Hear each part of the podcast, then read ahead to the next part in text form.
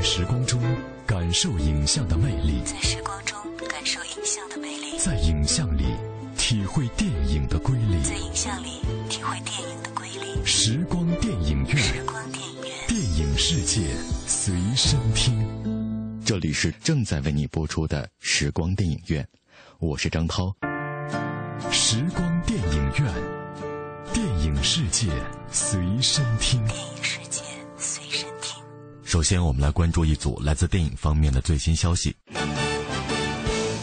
深入片场一线，捕捉最新影讯，片场追踪。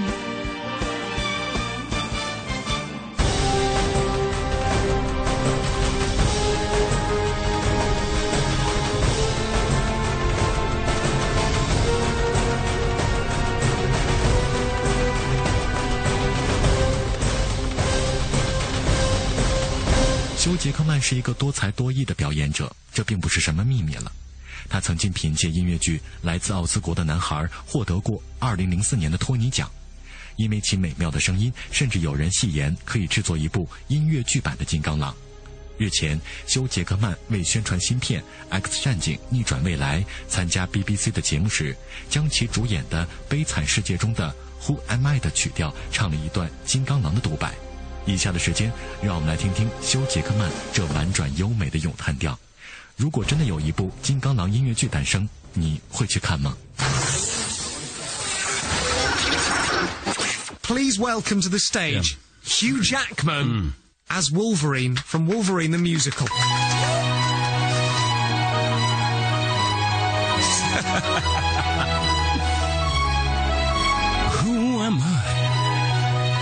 A superhero with some claws? Or just an actor searching for applause? Wolverine has all the fans, but what about me, Hugh Jackman? Who am I? I play the Wolfman, yes, it's quite the task. In X-Men Days of Future Past, there's a plug. I'm at the gym doing weights each day. You has got to look buff, they say. Must I lie? I cannot eat this ice cream anymore. I need a body people can adore.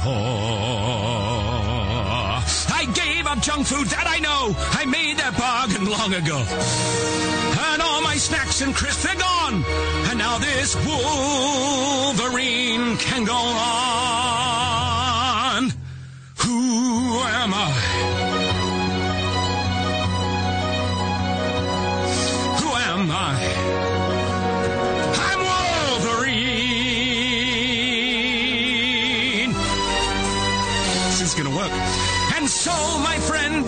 See it's true. I am an X-Man who isn't blue. Who am I? I am Wolverine. I haven't got it today. no. The end there. Too early. A round of applause.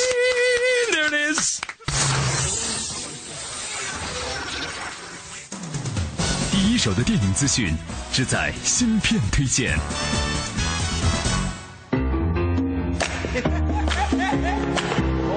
I'm feeling good. Let me say this. This is madness, huh? There's carne asada. Check it out. Wow. Chef Big Dog up all night cooking. Shut up and taste this, a, a mousse douche. Come here, God. Look at that. You like it? Yeah. We're gonna cook like this.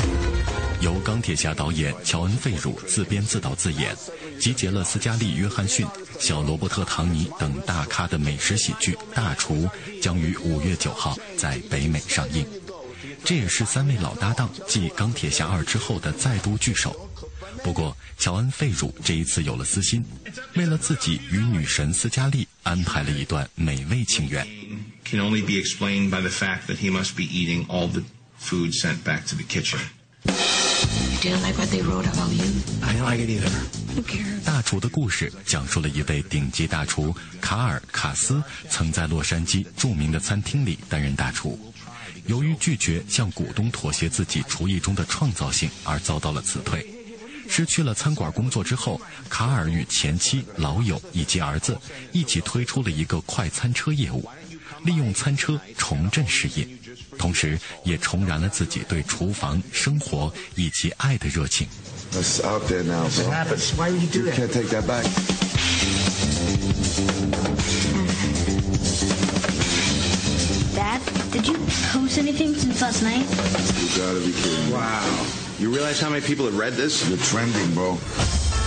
这是一部美食电影少不了美味佳肴。当然本片与大多数美食影片类似用食物及其花絮故事带来心灵的治愈。值得一提的是，女神斯嘉丽在片中饰演一个餐馆的经理，同时也是乔恩·费鲁角色的情人。费鲁早前就透露说，谁不想让斯嘉丽出演自己的情人呢？这位钢铁侠难道终于修成正果，通过从俘虏女神的胃走向俘获女神的心？除了《钢铁侠二》中的三位老朋友之外，索菲亚·维加拉、达斯汀·霍夫曼和约翰·雷吉扎莫等也都有出演本片。据悉，《大厨》将于五月九号在北美上映。What are you doing? Dude, I'm putting a little cornstarch on my werewolves, man. It's too humid down here. Dad, wake up. Frank's putting cornstarch on his balls. Want some? It's like baby powder. It's nice, right? Nice. Gente de zona. Una vez más. 搜索影人热点，讲述影人故事，电影人物。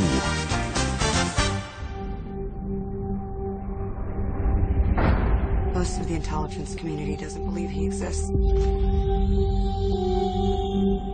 The ones that do call him the Winter Soldier. He's a ghost. You'll never find him.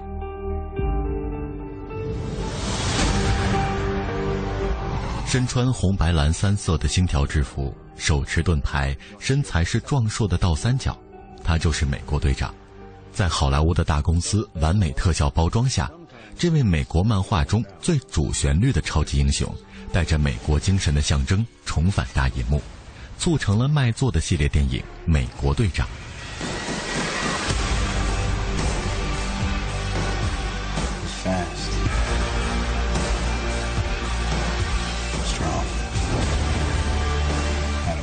目前，《美国队长二》正在中国内地与北美同步上映。土生土长的美国青年史蒂夫·罗杰斯将从一场经历七十年的冰冻睡眠中醒来，再次赢得人们的尊重。自1941年首部漫画问世到如今，美国队长作为主角出现在漫威影业打造的两部美国队长独立系列电影，一部《复仇者联盟》中，并客串了《雷神二：黑暗世界》。他走出了美国，开始把自己扩大进漫威电影的新版图中，同时也把这位高大全的美国超级英雄成功的推向了全世界。美国队长到底是谁？来自布鲁克林的青年史蒂夫·罗杰斯又有着怎样的前世今生？从瘦弱青年到超级士兵，从无名之辈到全民偶像，从二战英雄到复仇者联盟的精神领袖，好莱坞科幻大制作《美国队长二》正在上映。让我们翻开这本史蒂夫·罗杰斯传，而他的传奇还将继续。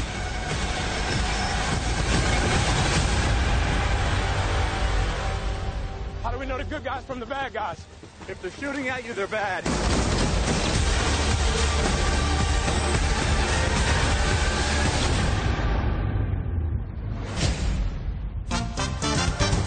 搜索影人热点，讲述影人故事，电影人物。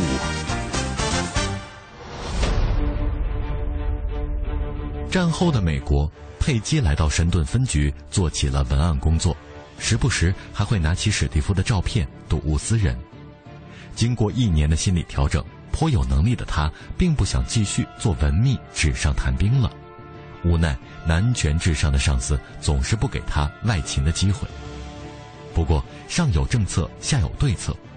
一次深夜加班，佩姬未经允许插手了一次逮捕任务，仅凭一人之力便取回了神器十二宫钥匙。把功劳都抢光的他回到总部，免不了要忍受上司的怒火。不过，这也成就了他事业的一次转机。正是由于这次行动，佩姬以女特工的身份重出江湖，被调到神盾局总部委以重任。佩姬首次出现在1966年5月发行的《美国队长》中，是最重要的配角之一。巴基之死一直是队长心头挥之不去的阴影。但事实上，巴基一直是在以另一种身份活着。在漫画中，高空坠落后的他失去了一条手臂，奄奄一息之际被一位俄国将军救起。被洗脑之后的巴基并不记得自己的前世，不记得和自己出生入死的美国队长史蒂夫。醒来之后的他只看到冷森森的机器臂在眼前泛光。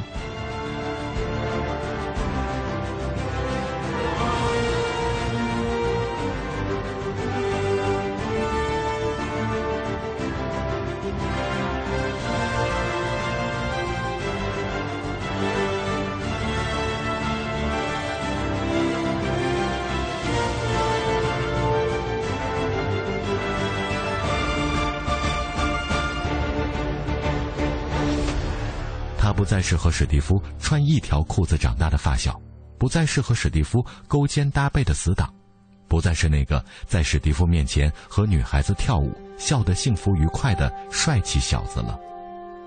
在鬼门关走过一遭之后，巴基以另一种刺客身份开始了他的今生。这个情节出自美国队长系列漫画，巴基是自第一本漫画起就出现在美国队长身边的最重要的角色。冰下数十载，人间白驹过隙。新墨西哥州发现了雷神之锤，托尼·史塔克造出了动力盔甲，布鲁斯·班纳变异成为绿巨人，而史蒂夫的老友霍华德·史塔克则帮助政府成立了神盾局。各路英雄纷纷出击，上演着属于自己的救世传奇。神盾局也没闲着。在给各路英雄牵线搭桥的同时，也在收拾着他们酣战之后留下的烂摊子。而身为第一复仇者的美国队长，此时还在冰下做着睡美人。面对当下群龙无首、各自为战的乱世，唤醒一位传奇领袖成为了当务之急。这个情节出自《钢铁侠》《雷神》和《绿巨人》系列电影中。在《钢铁侠二》中，霍华德·史塔克透露他是神盾局的创始人之一。电台广播里浓重的五十年代播音腔将史蒂夫唤醒，战地医院的天花板映入眼帘，一位长相酷似佩姬的红发女护士向他走来。不过，神盾的伪装很快露出了马脚，史蒂夫顿感事态不对，咄咄逼人之下，很快引来了一众特工。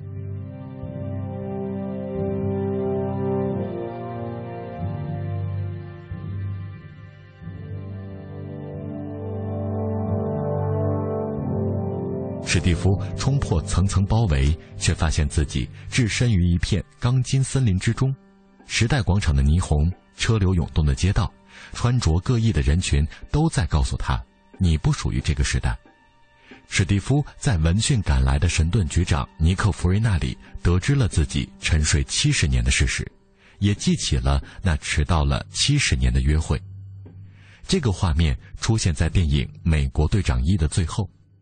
醒来的史蒂夫显然无法适应二十一世纪，论谁从一个黑白分明的纯真年代穿越到如此复杂的现代社会，都会在心理和生理上感到不适。七十年的时差不再是睡一觉就能够倒过来的，将注意力转移到工作上才是史蒂夫的解压方式。让他头疼的是，醒来后的第一项任务竟然是消灭九界外邪神洛基引来的外星军团。而和他并肩作战的，除了有射箭很准的鹰眼、很能打的红发女特工黑寡妇，还有外骨骼超人钢铁侠、暴走绿巨人和一位来自阿斯加德的神。最终，这支临时组建的超能六人组在史蒂夫的带领下同仇敌忾，将外星军团送到了另一个次元。复仇者联盟首战告捷。这个情节出自《复仇者联盟》。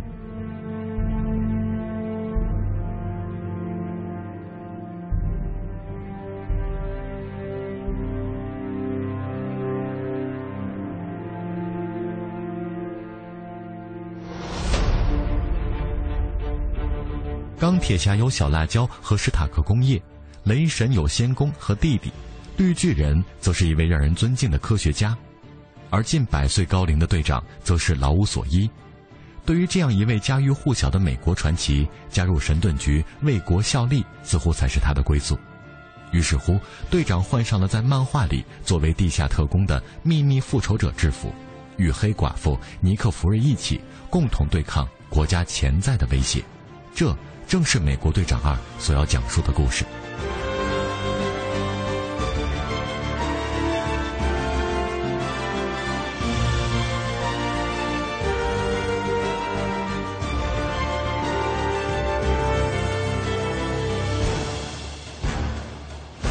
史蒂夫没有经历过越战、冷战，不曾有过美国梦的破碎，他心中一直昂扬的美国精神，到了如今已经不再流行。面对人心不古的二十一世纪，没有经历过社会变革的他，显然对政府充满了不信任，更是对神盾局的独裁政策颇为不满。为此，尼克·弗瑞请来了老将亚历山大·皮尔斯，让他给史蒂夫一对一的补修实施政治。然而，城府极深的皮尔斯心中则酝酿着一个惊天大阴谋，美国队长则是他的心腹大患。树欲静而风不止，就在队长努力要迎接新生活的同时，一个代号为冬兵的俄国刺客再次让他陷入到了痛苦的回忆中。他不是旁人，正是当年坠崖失踪的老战友巴基。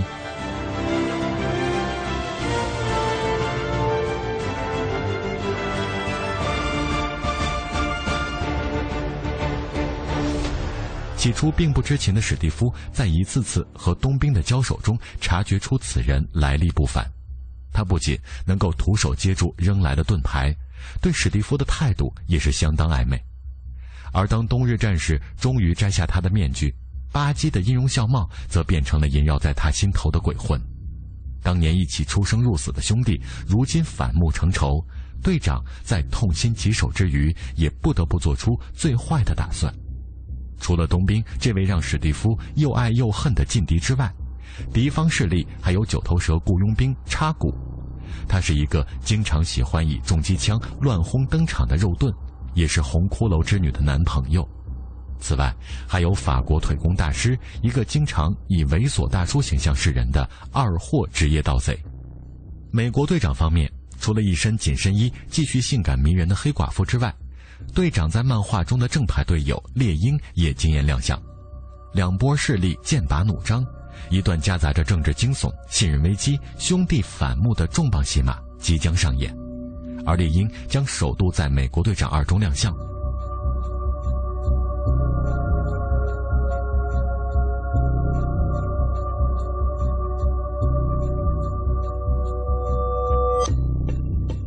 相比起这场队长自己的前世恩怨，下一场战斗则是凭他一己之力不能解决的灭世危机。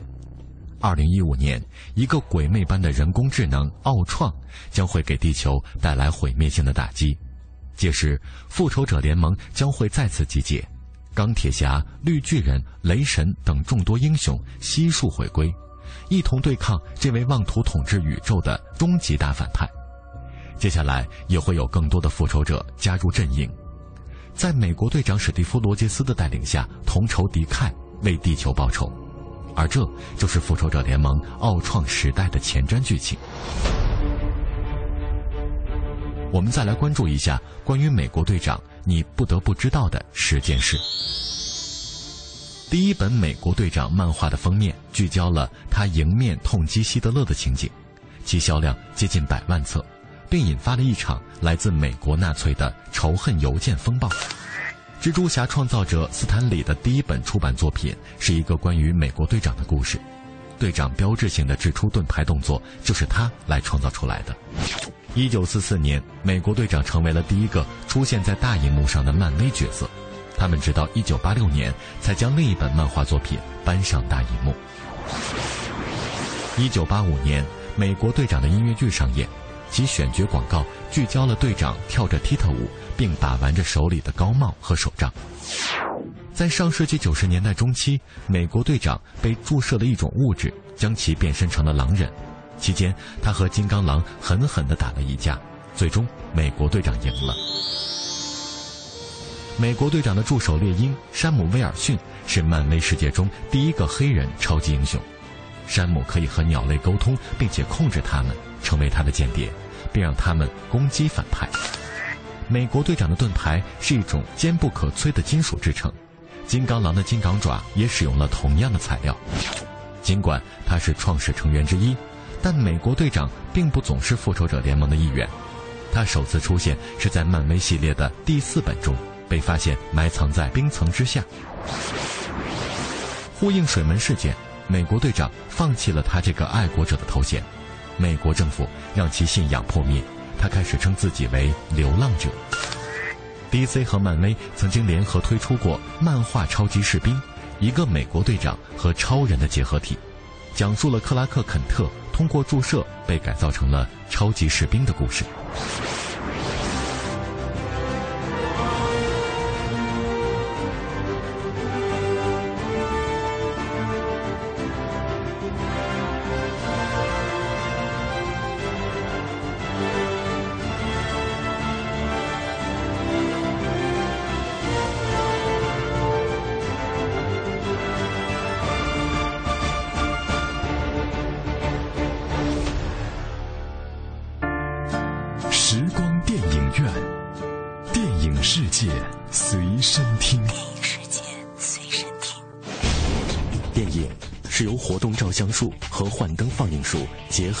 起来的一种现代艺术。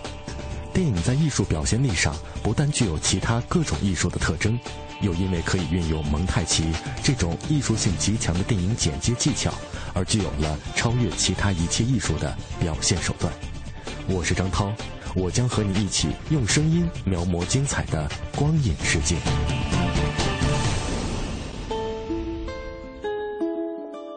光影中的音乐不仅表达了影片的叙事节奏，也体现出导演浓浓的影像内涵。大家好，我是平安。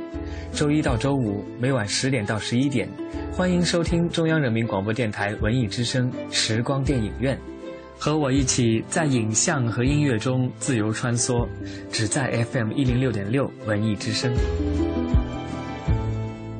这里是正在为你播出的时光电影院，我是张涛。大家好，我是平安。休息一下，稍后的时光电影院精彩继续。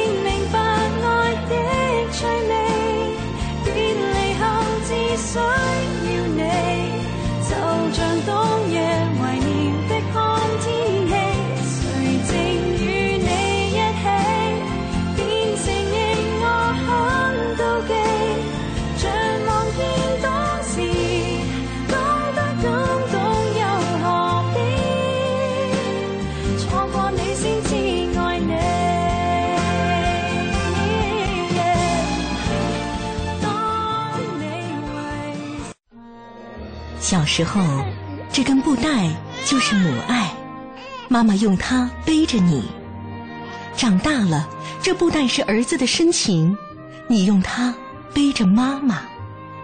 有一天，妈妈的记忆走远了，但是爱不会，它在儿女的臂膀上代代传承。陈斌强，一位普通教师，为了能亲自照顾生病的母亲，用一条布带将母亲绑在自己身上，五年如一日带着她上下班，无论刮风下雨。只因妈妈曾经说过，她最大的心愿就是和儿子在一起。那一刻，我流泪了。我知道这辈子我是不会丢下他的。孝更绝伦足可惊，爱感天地永流传。讲文明树新风公益广告。知天气，知冷暖。好，一起来关注天气。北京明天白天是多云转阴，有雷阵雨，南转北风二到三级，最低温度十六摄氏度，最高温度二十四摄氏度。北京市今天已经启动了空气重污染的蓝色预警，明天午后受弱冷空气的影响，北京还会迎来一次降雨，那空气质量将会有所改善。人保电话车险邀您一同进入海洋的快乐生活。我最近发现，好多人特别拽，想起来我就来气。你说说，这帮人验车有人代办，事故车有人代管，修车他们不花钱。北京三百多家 4S 店直赔，随便挑地儿。最可恨的是，买车险还比别人少花百分之十五啊！还有大礼包给他们，他们凭什么？凭什么？哎，谁让人家打人保电话车险投的保呢？四零零一二三四五六七都存上，咱都打。欢迎收听海洋的快乐生活。大家好，我是海洋。呃，小气抠门的海洋给媳妇儿买了一个人寿保险，受益人是海洋他自己。然后他就签约了，买了挺多的。然后呢，由于对保险保险金这个赔偿这方面呢，我并不是很清楚，我就问一下业务员，我说我说老妹儿，呃，我想问一下啊，就是说如果 我我就说如果啊，如果我媳妇儿今天晚上那啥了，我能得多少？啊，这业务员小姑娘一看，我看挺漂亮的，但白了我一眼。哼，你刚给你媳妇儿买过保险，今天晚上他就那什么了，你能得多少？哥，我跟你说，起码二十年有期徒刑，整不好是死刑。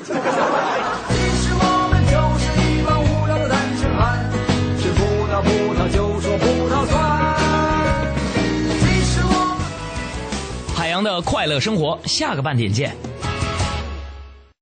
海洋的快乐生活由人保电话车险独家冠名播出。电话投保就选人保。四零零一二三四五六七。做维修保养音响装饰，来西国贸汽配基地西南三环丰益桥西。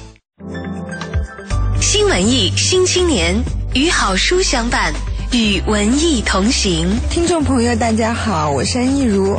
我想跟大家分享的书是舒国志的《理想的下午》。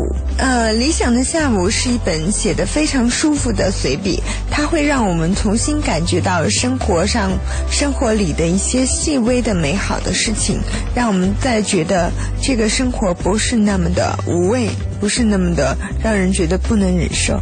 提倡多读书、读好书是我们的生活态度，与好书作伴，与文艺同行。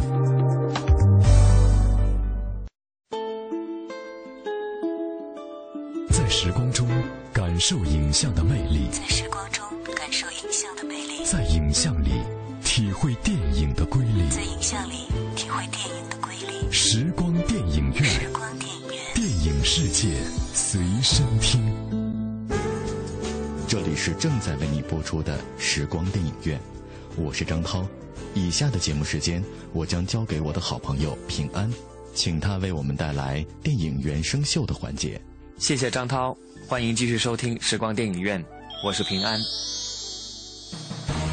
品味光影世界中流动的音符，流动的音符，电影原声秀。嘎达梅林，导演冯小宁，主演厄布斯、刘威、德利格尔，图门，原声，嘎达梅林。我们已被逼得走投无路，来向官府报告真相，怎么能说是闹事？中国的事情不好办，正是因为有你们这些目光短浅的贱民，老百姓过不成安生日子，就是因为有你这种喝人血吃人肉的魔鬼。电影《嘎达梅林》是由冯小宁导演的又一部民族英雄史诗大片，讲述了二十世纪三十年代蒙古族英雄嘎达梅林率领各族人民奋起反抗日本侵略者、军阀、封建王权的英雄故事。七十多年前，内蒙古水草丰美的科尔沁草原上，蓝天白云下，牛羊成群，蒙汉各族人在悠扬牧歌声中和睦地生活着。美丽姑娘牡丹高举红色围巾，纵马驰骋，将自己心上人嘎达引到河边。牡丹含情脉脉地送别了嘎达，而嘎达在办事途中遭土匪袭击，昏倒沙漠中。一个赶路汉子把水送到了嘎达嘴边。那个汉子说，自己父亲被人杀害来报仇，王爷遇到刺客卫队，惊慌失措。嘎达挺身而救出了王爷。《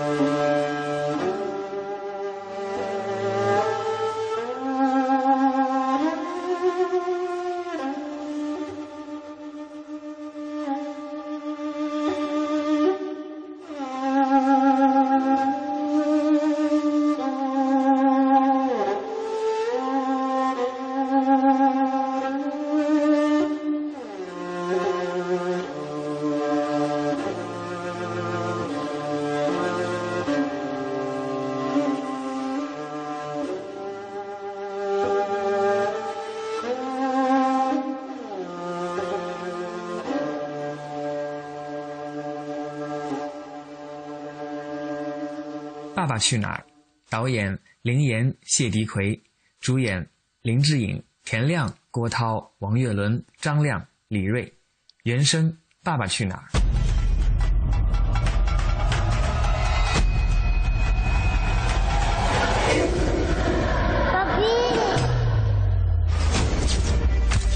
什么事？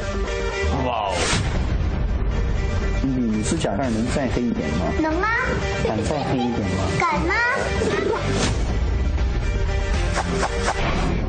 想洗脚找我。儿子，儿子，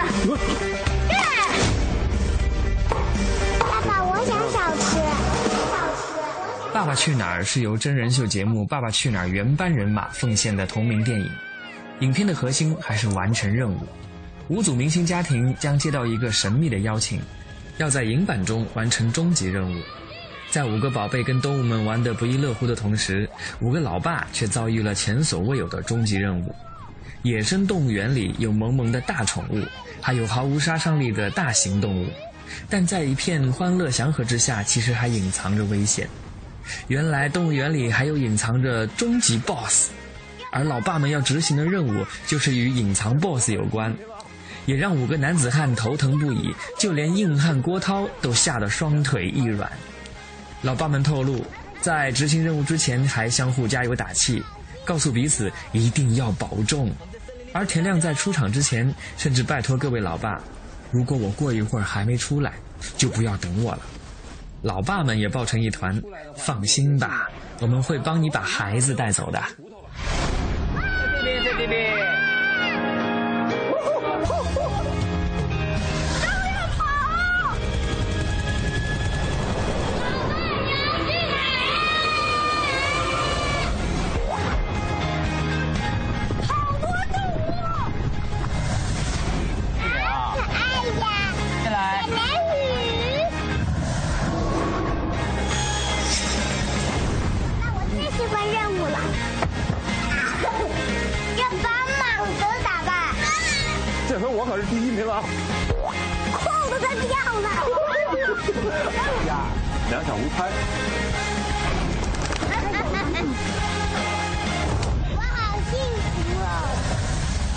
在森林里等着大家哦。出发出发。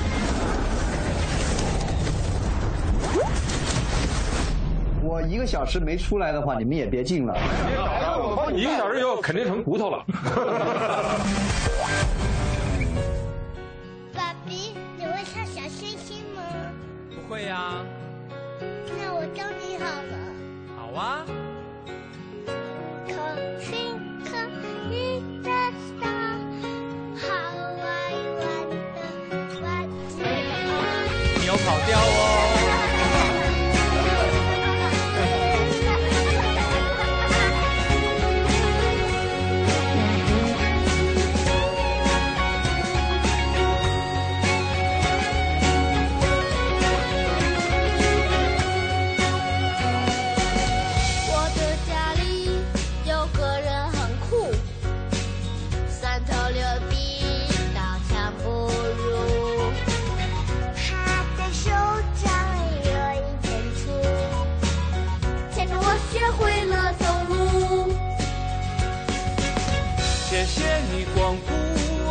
小怪物你是我写过最美的情书纽扣住一个家的幸福爱着你呀风雨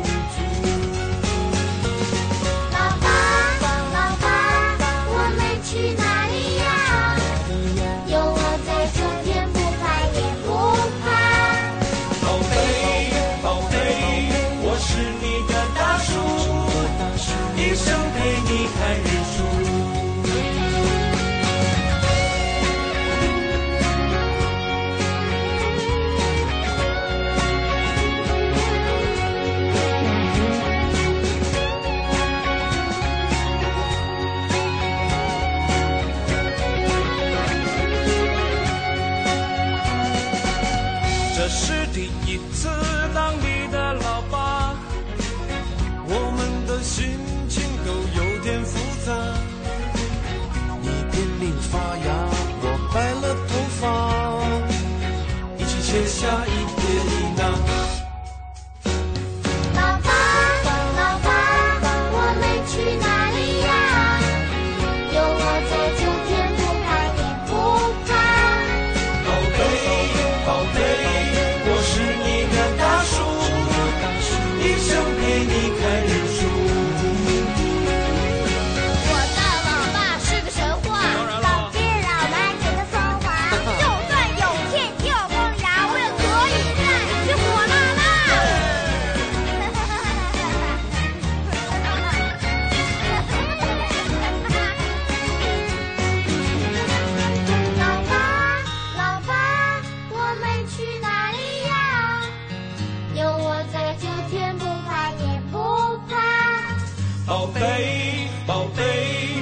是你的大树，一生陪你看日出。我们去。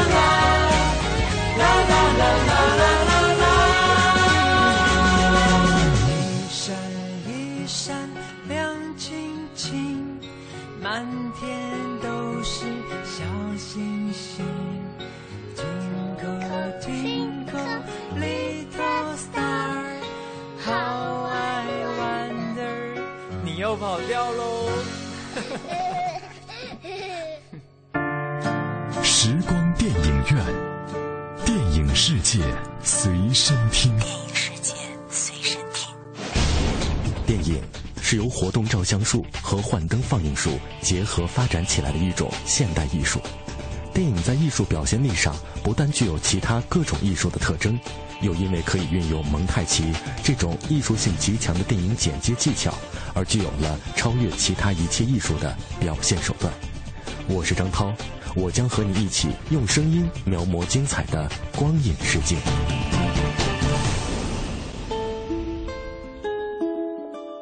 光影中的音乐不仅表达了影片的叙事节奏，也体现出导演浓浓的影像内涵。大家好，我是平安。周一到周五每晚十点到十一点，欢迎收听中央人民广播电台文艺之声时光电影院，和我一起在影像和音乐中自由穿梭，只在 FM 一零六点六文艺之声。环游世界八十天，导演米歇尔·安德尔森。主演大卫·尼文、雪莉·麦克雷恩、约翰·吉尔古德、查尔斯·伯耶、彼得·洛。原声《Around the World》。It turns on with a whistle. It was going to be a clap, but I feel my hands are put to far better use working like this. A machine that will allow a man to fly. Please don't do that. 环游世界八十天改编自法国作家凡尔纳的同名小说，也是改编此小说最成功的电影版本。影片情节生动离奇，引人入胜。本片为奥斯卡金像奖经典名片。英国绅士福特先生在俱乐部与几位好友打赌，在八十天环游世界一周。第二天就带着男仆开始行动，途中陷入无数的困境。最后都在福特机智果断的处理下迎刃而解，可是这时福特却被误认为是抢劫银行的嫌疑犯，遭受多方面追捕通缉，到最后一刻误会消除，福特终于在气候异常恶劣、工具极其短缺的条件下，完成前所未有的壮举。You'll have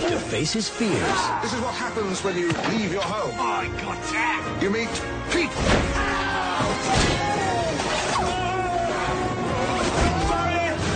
find the courage. Where are they now? They're traveling across China. You're silly bracelets. Don't frighten me. 本片以新研发的宽银幕系统陶德 AO 系统，将全世界各地风光呈现在画面上，获得第二十九届奥斯卡最佳影片等五个奖项。而今天看来，更像是全球旅游风光片，重心是福特在周游世界时沿途所见的各地特殊风光和冒险奇遇。在观光之余，增添了一些可供玩味的人文色彩。影片除了风光，还有四十四位大腕作为龙套角色亮相，同时也对大英帝国的所谓绅士做了尖刻有趣的讽刺，并狠狠挖苦了美国的民主政治。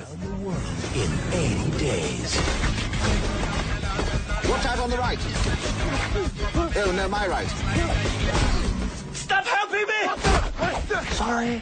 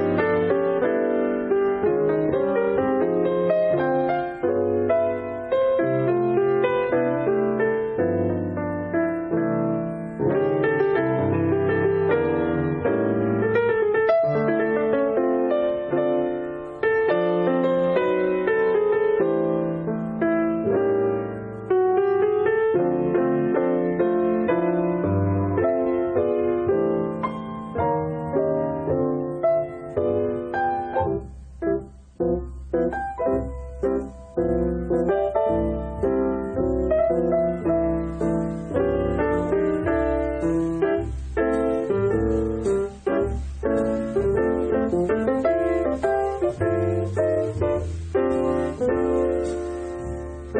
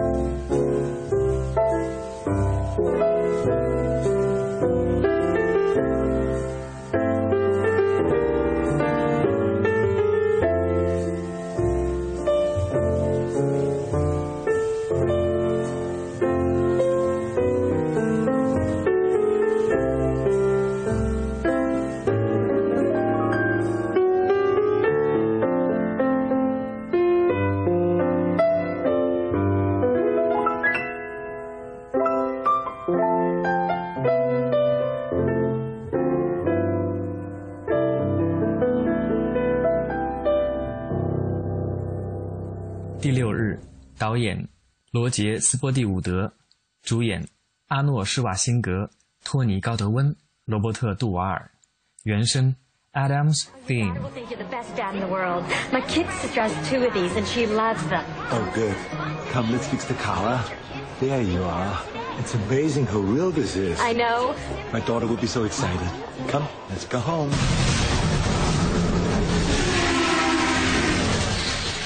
影片讲述了这样一个故事：克隆技术在不远的未来有了长足的进步，但复制人仍是法理上不可逾越的禁区。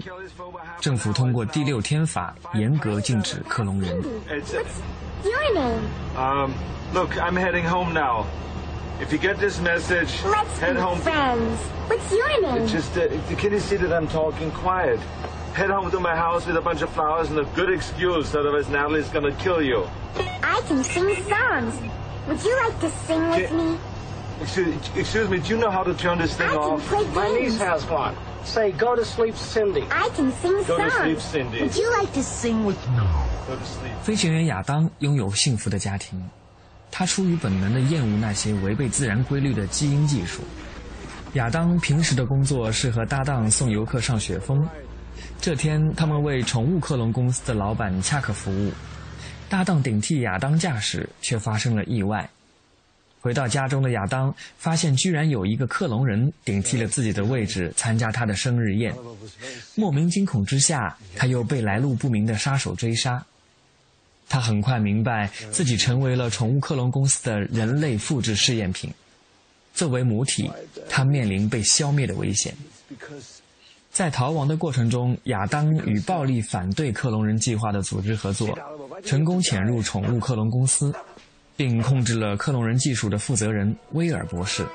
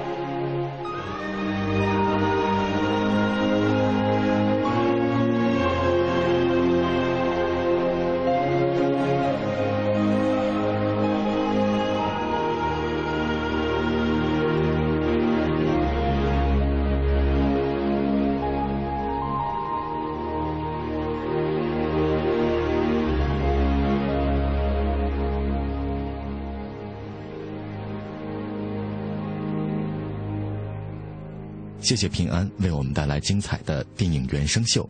今天的时光电影院就到这里，感谢各位的收听，下次节目我们再会。如果你眼神能够为我片刻的降临，如果你能听到心碎的声音，沉默的守护着你，沉默的寂静，沉默的让自己像是空气。大家都吃着、聊着、笑着，今晚多开心。嘴角